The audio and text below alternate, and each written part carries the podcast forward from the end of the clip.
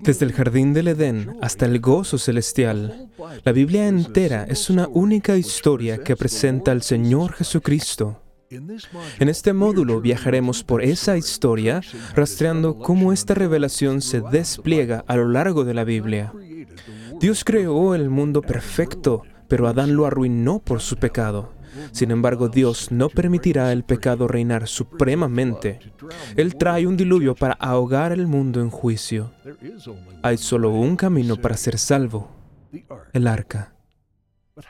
Pero ¿cómo esta vieja historia revela al Señor Jesucristo? La historia del arca de Noé y del diluvio universal, tal vez una de las historias más conocidas en el Antiguo Testamento, ciertamente cautiva las mentes de los niños pero es un relato aleccionador de destrucción mundial sin igual por parte de Dios.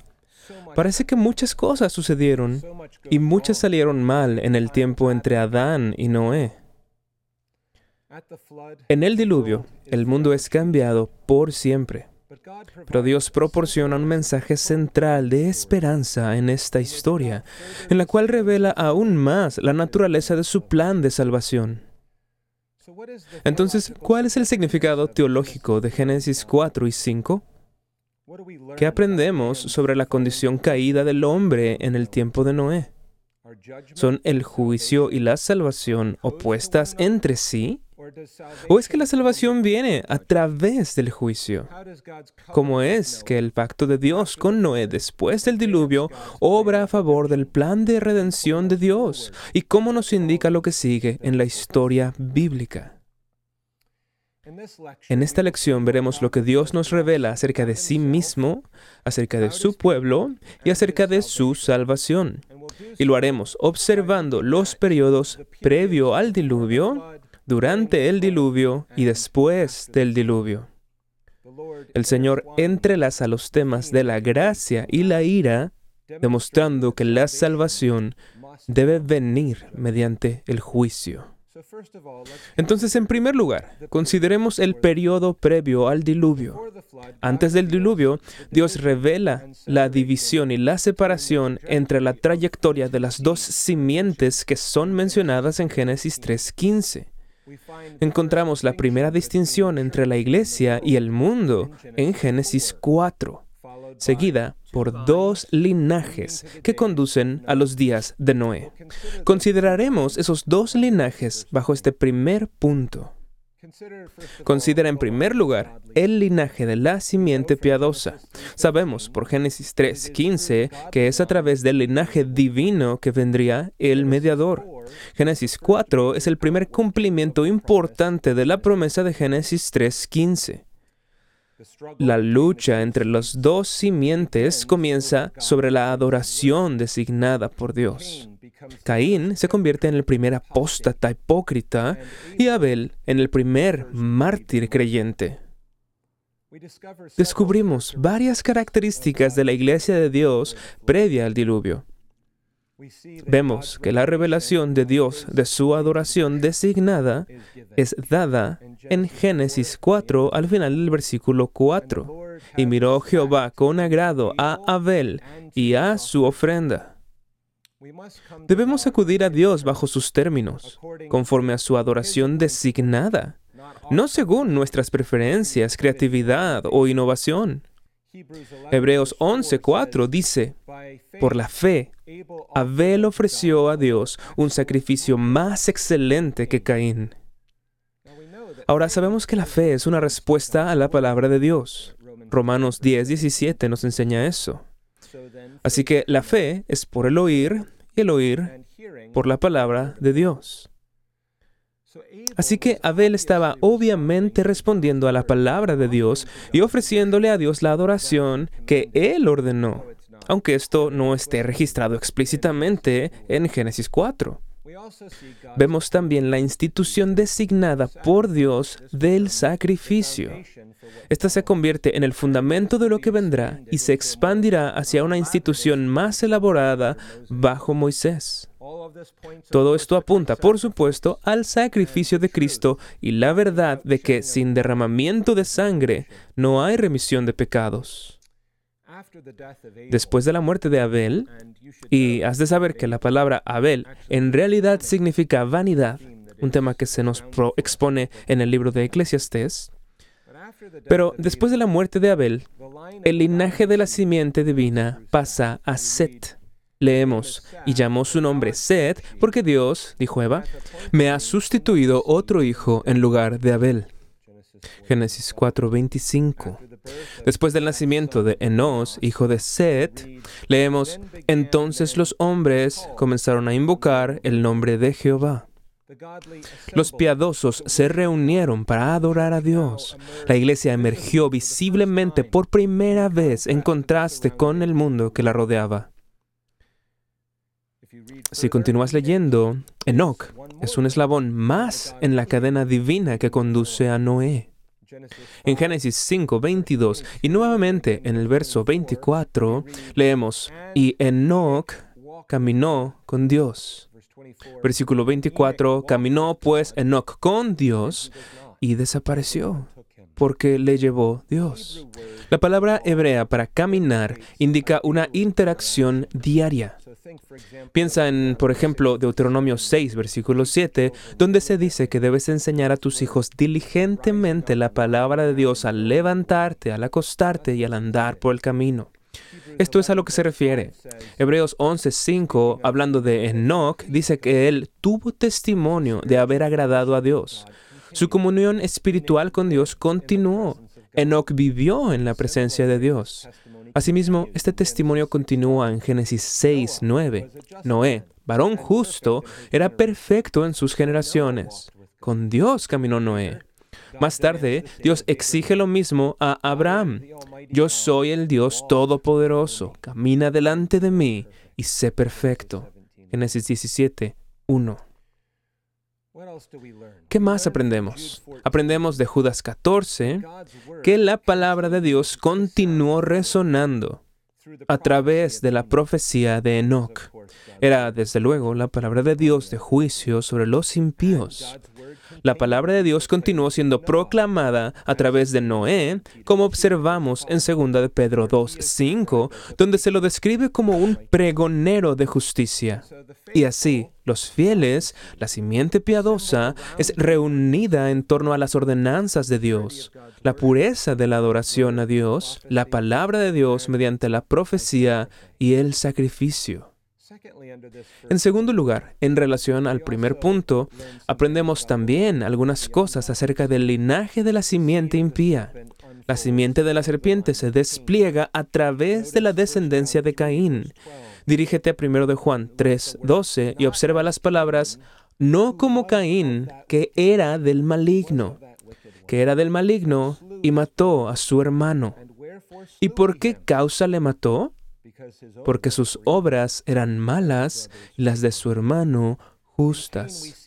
En Caín vemos la primera deserción de la adoración designada por Dios, su rechazo del sacrificio de sangre. Y vemos el primer caso de disciplina de la iglesia, la expulsión de Caín de la asamblea de los verdaderos adoradores de Dios. Génesis 4, versículo 16 dice, salió pues Caín de delante de Jehová. John Owen, un puritano, describió esto como, citó, un tipo divinamente ordenado y manifestado, un ejemplo para todas las futuras reformas de la iglesia. El primer asesinato conduce a más asesinatos por parte de la MEC quien se jacta de su asesinato en el capítulo 4. Los versos iniciales de Génesis 6 muestran la corrupción que vino de la entremezcla, la unión de la iglesia con el mundo.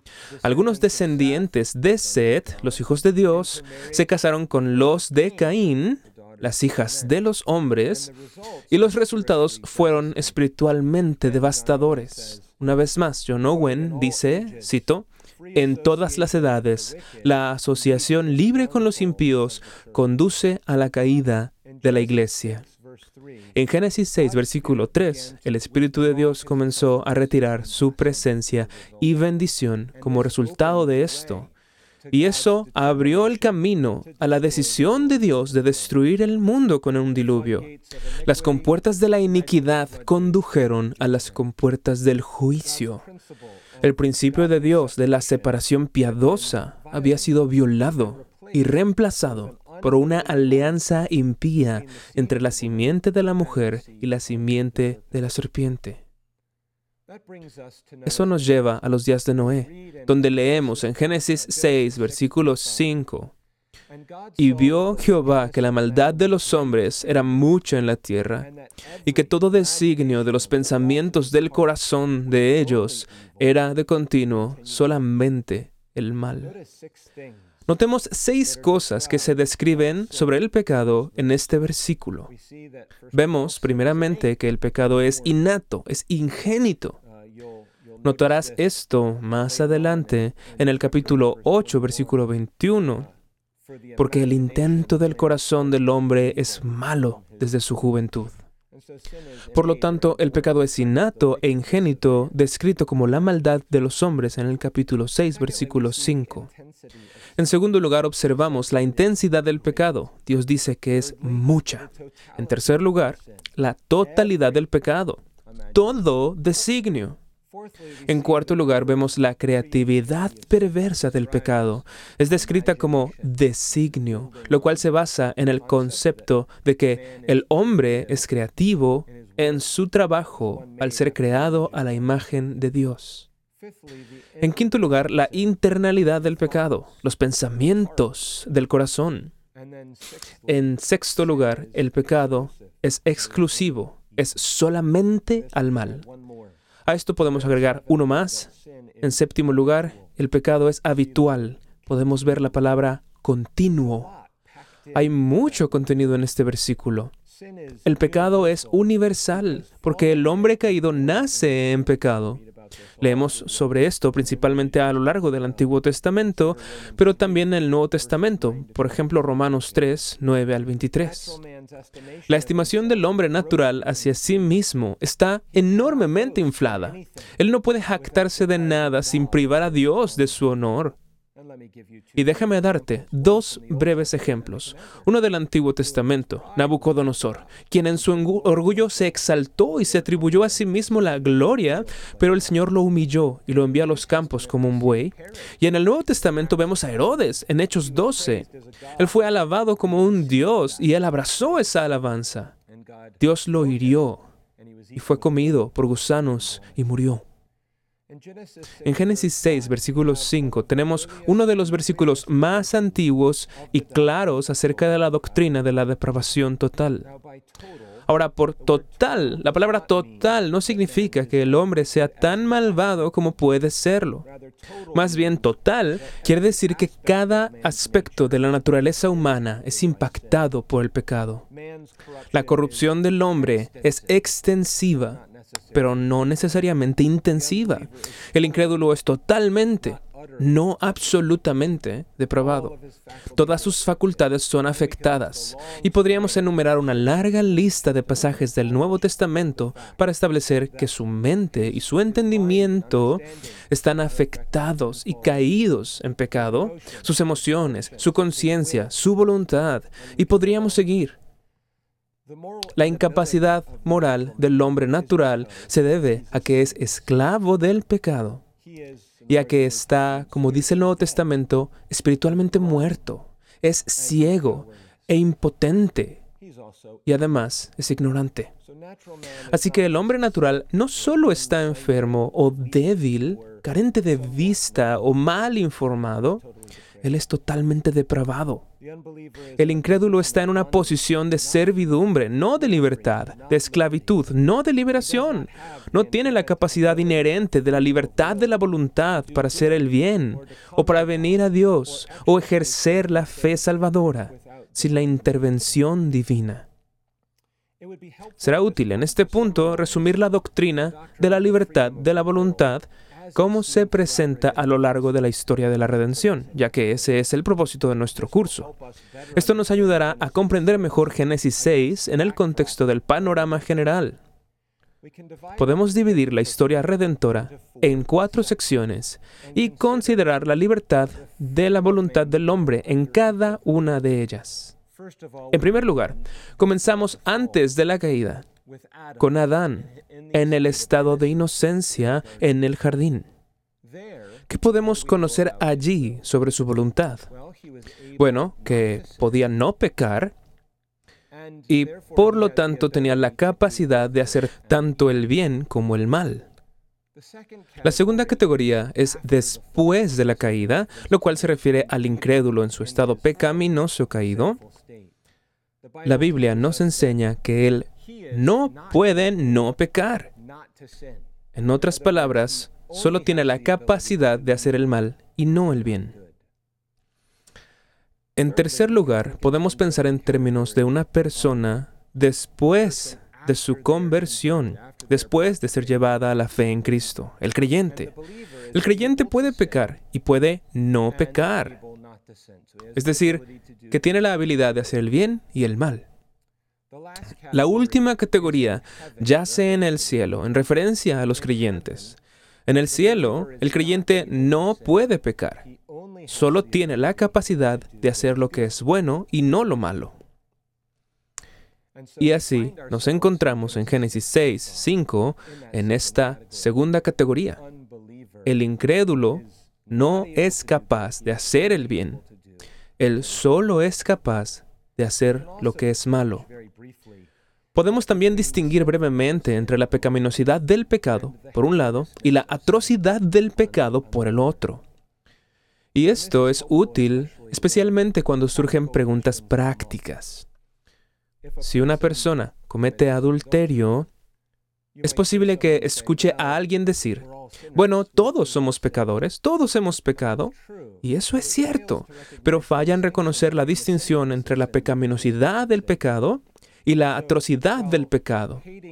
Así que aunque odiar a tu hermano en tu corazón es pecaminoso y asesinar a tu hermano con tus manos también es pecaminoso, esto último, asesinar a tu hermano, es más atroz. Es un pecado más atroz. Así que hay grados de atrocidad. Podemos ir de tener malos pensamientos a decir palabras con enojo, a quizás golpear a alguien y en última instancia a asesinar a alguien. Y en cada caso hay un aumento en la atrocidad del pecado, aunque la pecaminosidad del pecado comparta cierta igualdad. La Biblia presenta una visión elevada de Dios, una visión baja del hombre y en consecuencia la necesidad de la salvación que conduce a la humildad y a la dependencia. El hombre debe ser salvado de sí mismo, salvado del pecado y salvado de la ira de Dios en el infierno. En segundo lugar, debemos considerar el periodo durante el diluvio. La apostasía mundial había alcanzado un grado sin precedentes, como podrás ver en el capítulo 6, versículos 11 al 13. El mundo antiguo termina con una tormenta apocalíptica para mostrar cómo la bendición de Dios y la salvación de gracia solo vendrán mediante el justo juicio sobre el pecado. Esto constituye el fin de una época, el fin del mundo como entonces fue conocido. Nuevamente notemos dos cosas bajo este punto. En primer lugar, los malvados son castigados. Dios les había advertido, llamándolos al arrepentimiento a través de Noé y a través de la predicación de Enoch. Pero como Jesús dijo, porque como en los días antes del diluvio estaban comiendo y bebiendo, casándose y dándose en casamiento, hasta el día en que Noé entró en el arca y no entendieron hasta que vino el diluvio y se los llevó a todos. Esto se encuentra tanto en Mateo 24 como en Lucas 17 fue como en las palabras de Proverbios 29:11. El hombre que reprendido endurece la cerviz, de repente será quebrantado y no habrá para él medicina. Contrario a lo que dicen algunos escépticos, este fue un diluvio mundial y no local cubrió toda la tierra. Fue una catástrofe universal que Dios llevó a cabo por medio de su palabra. Esto se confirma en las palabras de Pedro, en 2 de Pedro, capítulo 3, versículos del 3 al 7. Este es un pasaje importante para entender a Noé. Deberías tomarte tiempo para leerlo. De hecho, el Nuevo Testamento establece un paralelo entre el diluvio universal y el juicio final de Dios. El diluvio es, por así decirlo, un emblema del juicio final que viene la consecuencia del pecado en forma pictórica. Por lo tanto, te alentaría a leer ese pasaje en 2 de Pedro 3, versículos del 3 al 7. En segundo lugar, bajo este punto sobre el periodo durante el diluvio, vemos que los creyentes son salvos. Ahora, la necesidad de la gracia de Dios es evidente desde Génesis 6, versículo 7. Y he aquí que yo traigo un diluvio de agua sobre la tierra para destruir toda carne en que haya espíritu de vida debajo del cielo. Todo lo que hay en la tierra morirá. Dios demuestra la necesidad de la gracia. También hay una expectativa de gracia un poco antes en el capítulo 5, 29, cuando se habla del nacimiento de Noé. Se dice, y llamó su nombre Noé. El nombre Noé, la palabra Noé, significa reposo. Llamó su nombre Noé, diciendo, Este nos aliviará. Pero lo más importante es que vemos la experiencia de la gracia en Génesis 6, versículo 8. Pero Noé halló gracia ante los ojos de Jehová. Esto presupone que Noé también buscó la gracia y la anhelaba. Encontró lo que había buscado. Era un hombre justo y recto que caminaba con el Señor. Así que en Génesis 8 leemos, y se acordó Dios de Noé. También debemos reconocer que la salvación vino mediante el juicio. Este es un punto importante. Noé no solo fue salvado del agua, sino por medio del agua. Esto es lo que dice la Biblia en 1 de Pedro 3:20. Cuando una vez esperaba la paciencia de Dios en los días de Noé, mientras se preparaba el arca, en la cual pocas personas, es decir, ocho, fueron salvadas por agua. Esto establece una conexión con el significado del bautismo y la santificación por medio de la resurrección de Cristo. Los creyentes son salvos por la muerte y resurrección de Cristo, cuando las aguas del juicio de Dios cayeron sobre él. El agua que purgó al mundo de la corrupción salvó a los que estaban en el arca. El mundo malvado amenazó con tragarse o destruir a Noé. El diluvio destruyó el mundo y al mismo tiempo esa misma agua salvó a la iglesia y la separó del mundo malvado. En palabras de Isaías 1, versículo 27, Sión será rescatada con juicio y los convertidos de ella con justicia. Entonces Dios por gracia instruyó a Noé a construir un arca y Noé se sometió a la palabra de Dios. Dios proveyó un arca, Dios los llamó al arca, Dios los resguardó en el arca, Dios se acordó de ellos en el arca y Dios los sacó del arca. El arca representó a Dios mismo en Cristo como el refugio y salvador de su pueblo. Allí vemos cómo la simiente de la mujer flota segura para salvación, mientras que la simiente de la serpiente perece. En tercer lugar, tenemos que considerar el periodo posterior al diluvio. Después del diluvio, Dios bendijo a Noé y reafirmó su promesa del Evangelio en el pacto de gracia. Leemos acerca de esto en Génesis 9. El pronunciamiento de la bendición de Dios sobre su pueblo se convierte en una característica muy importante en toda la Biblia, incluso hasta las últimas palabras y hasta el último versículo de las Escrituras en Apocalipsis 22, versículo 21. Como vimos antes, Dios es quien inicia su pacto. En Génesis 9, versículo 9, leemos, He aquí que yo establezco mi pacto con vosotros y con vuestros descendientes después de vosotros. Dios es el autor del pacto con Noé. En el pacto noético notamos una referencia a la creación que demuestra la coexistencia entre la creación y la redención. Esto es así por lo menos por dos razones. Los propósitos de Dios en la creación se mantienen para que la redención pueda proceder y desarrollarse. Las obras de Dios en la creación y la providencia sirven a los propósitos de Dios para promover su plan de redención en la historia. También sabemos que las bendiciones del pacto culminarán con la renovación del orden de existencia creacional en los nuevos cielos y la nueva tierra, lo cual hemos considerado en una lección anterior. Entonces leemos en Génesis 9 de la promesa de vida, de la provisión de Dios y de la preservación de Dios. Estas nuevas promesas del pacto van acompañadas de múltiples sacrificios. Podemos verlo al final del capítulo 8 y en la primera sección del capítulo 9.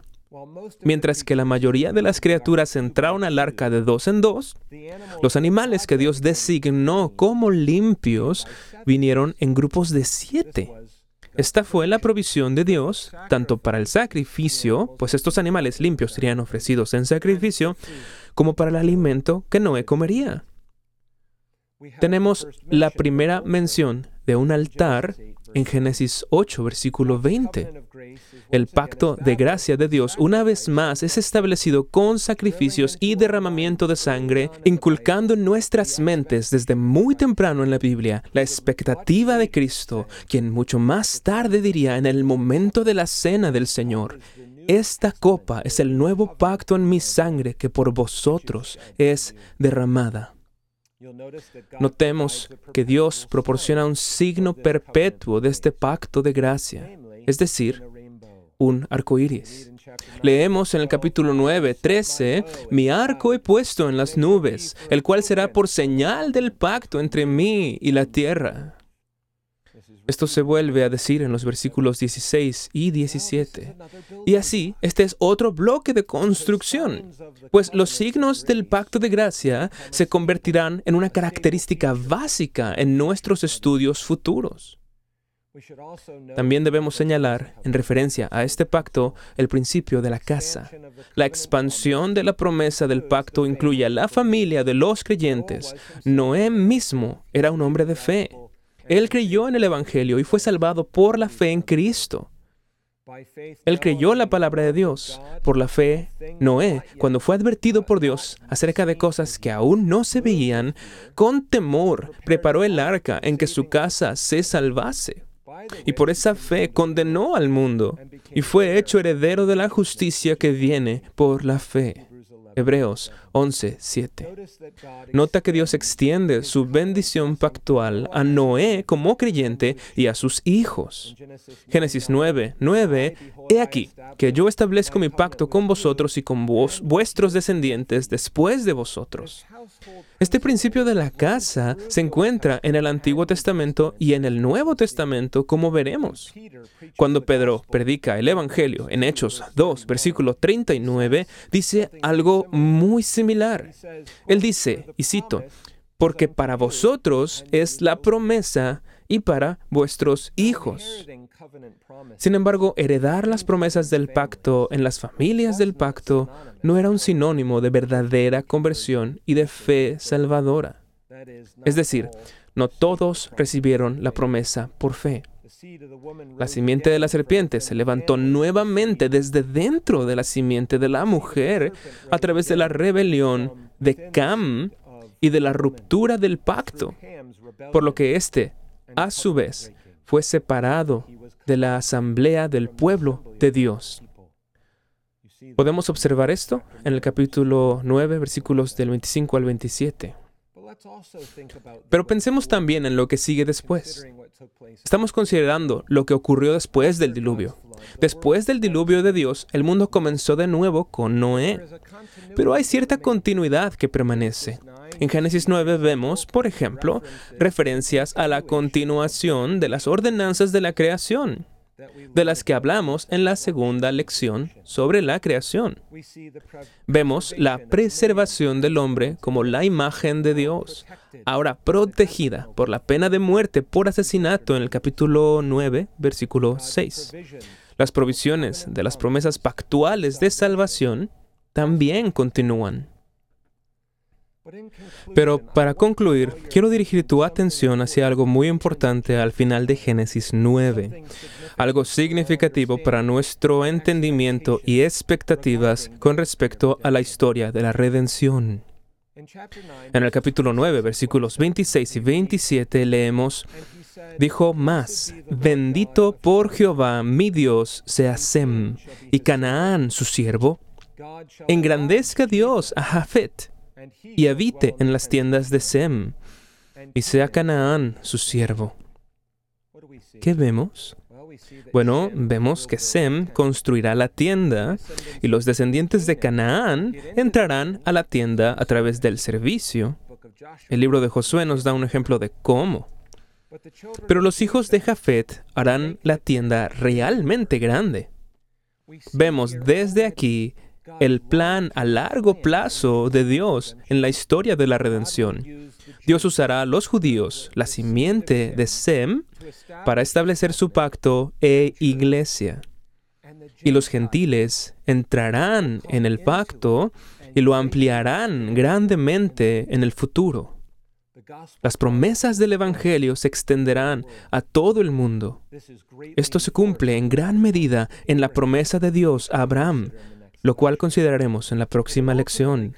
Pero finalmente se cumple en el libro de Hechos y más allá. El camino a futuro del plan de Dios y la historia de la redención es brillante. Bien, hemos aprendido que Dios despliega la gloria de su salvación en juicio. En la próxima lección continuaremos con la revelación de Dios en el tiempo de Abraham. Esperamos que haya sido inspirado por lo que hemos considerado en esta lección. Únete al reverendo Robert McCurley en la próxima ocasión a medida que avanzamos en nuestro viaje por la teología bíblica y preguntamos, ¿cómo se llevaron a cabo los propósitos de Dios en el pacto con Abraham?